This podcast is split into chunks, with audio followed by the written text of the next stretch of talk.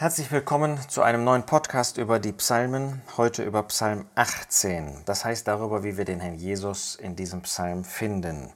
Es ist ein sehr langer Psalm, von dem wir in dem ersten Vers, also in der Überschrift lesen, von dem Knecht des Herrn von David, der die Worte dieses Liedes zu dem Herrn redete an dem Tag, als der Herr ihn errettet hatte aus der Hand aller seiner Feinde und aus der Hand Sauls. Tatsächlich ist ja auch interessant, dass es diesen Psalm noch ein zweites Mal, bis auf ganz, ganz wenige Veränderungen in Gottes Wort gibt, nämlich in 2 Samuel 22. Da gehört er zu der Geschichte Davids.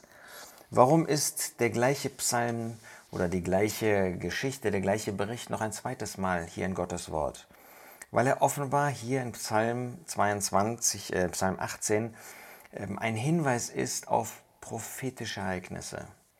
Er spricht von der Herrlichkeit des Herrn Jesus, nachdem der Herr ihn aus der Hand aller seiner Feinde und aus der Hand Sauls errettet hat.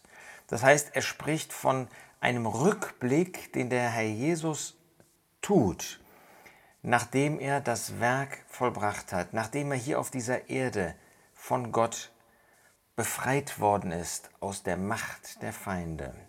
Und wenn er zurückkommen wird auf diese Erde, um in Herrlichkeit, um in Macht zu regieren.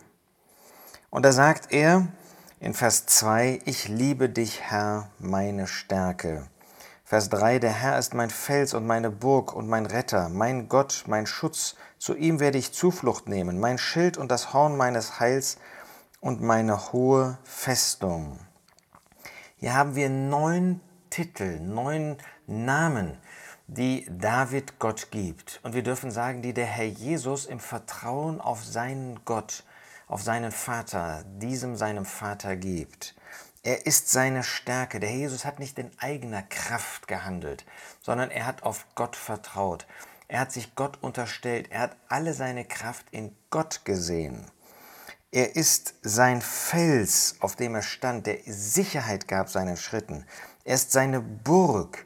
Das heißt, der, der ihm Schutz gewährt hat, so wird es dann auch weiter noch einmal gesagt, mein Retter. Der Jesus wollte nicht sich selbst retten, sondern er hat auf Gott als Retter vertraut. Er ist sein Gott. Das ist der Name El, das spricht von Kraft, das ist der Gott, der alle Kraft besitzt. War der Herr Jesus nicht, ist der Herr Jesus nicht selbst Gott? Aber er hat auf Gott vertraut. Er hat seine Kraft nicht in sich selbst, sondern bei Gott gesucht. Mein Schutz, ja, auch da wörtlich Fels eigentlich. Ähm, da sehen wir, dass die Titel Gottes so vielfältig sind und dann doch so nah beieinander. Fels als Sicherheit, aber als Schutz für den Herrn Jesus, bei dem er Zuflucht nahm.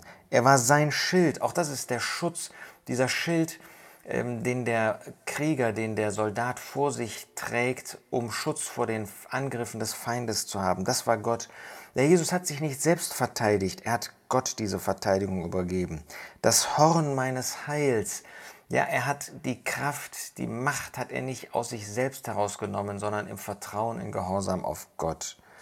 Meine hohe Festung, der ihn in Sicherheit gebracht hat.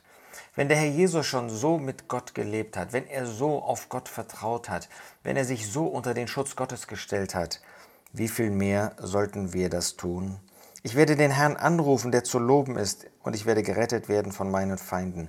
Wie oft, so, wie oft suchen wir selbst Rettung? Wie oft versuchen wir uns selbst zu verteidigen? Wie oft meinen wir, dass wir das schon hinkriegen? Und dann sehen wir auf den Herrn Jesus. Das hat er nicht getan.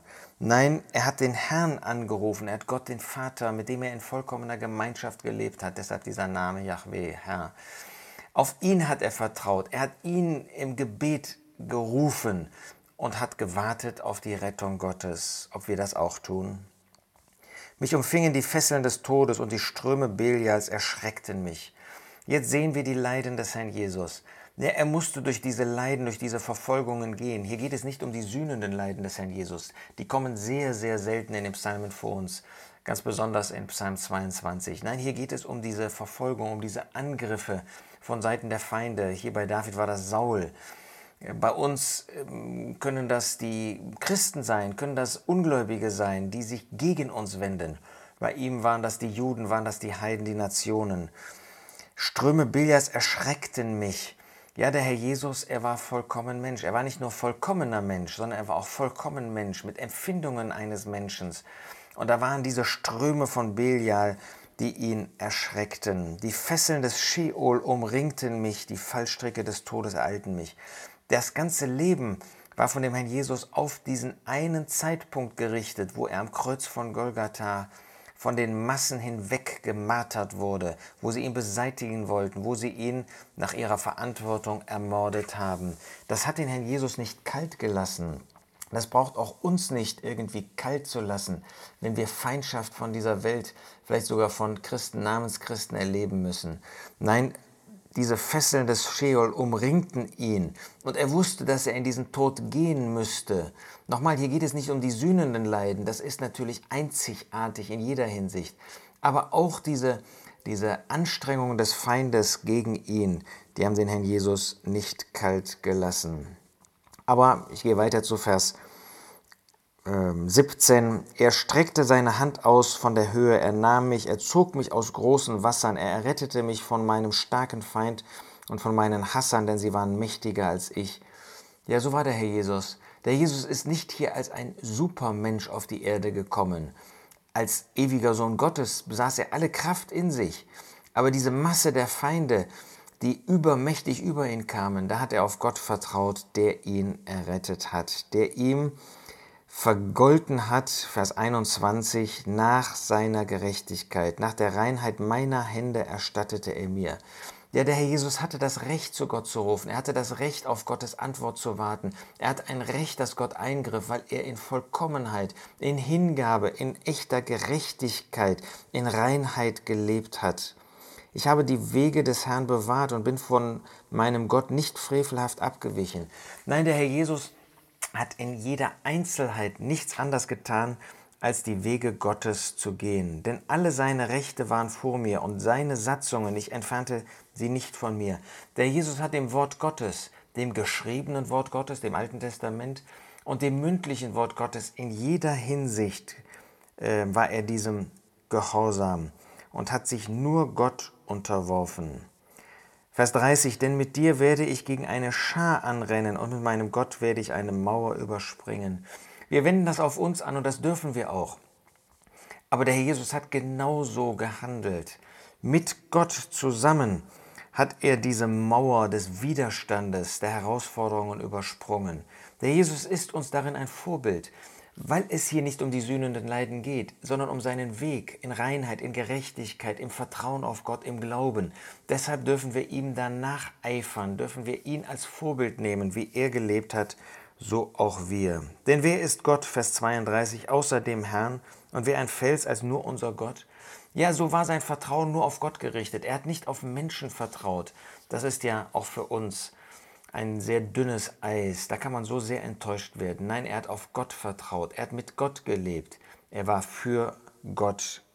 In seinem Leben stand er ein. Dann in den nächsten Versen wird von ihm gesprochen, wie er dann als der Krieger einmal, als der Held einmal auf diese Erde zurückkommen wird und Gottes Gericht ausüben wird, wo er dann wirklich als Mann des Gerichtes, also Mann des Krieges das Gericht Gottes über die Feinde ausüben wird. Und dann lesen wir in Vers 44, Du errettetest mich aus den Streitigkeiten des Volkes, du setztest mich zum Haupt der Nationen, ein Volk, das ich nicht kannte, dient mir. Gott hat ihn erhöht über dieses sündige, böse Volk Israel. Er wird sie einmal richten. Du setztest mich zum Haupt der Nationen. Ja, auch die Nationen werden einmal gesegnet werden. Sie werden zu ihm kommen und vor ihm niederfallen. Wir dürfen das heute schon tun. Und ein Volk, das ihn nicht kannte, dient ihm, wird ihm dienen. Es wird ein Überrest aus dem Volk Israel hervorkommen. Und dieser Überrest wird ihm dienen. Was wird das für den Herrn Jesus sein? Dass aus diesem Volk, das ihn an das Kreuz gebracht hat, dann ein Überrest entstehen wird, ein neues Volk, das ihm dienen wird. Wir wollen das heute schon tun. Wir wollen vor dem Herrn Jesus niederfallen. Er soll unsere Herzen erfüllen. Wir wollen ihm dienen. Wir wollen ihn nachahmen. Wir wollen ihm nachfolgen. Wir wollen so ein Leben führen, wie er das getan hat, zur Ehre, Freude Gottes.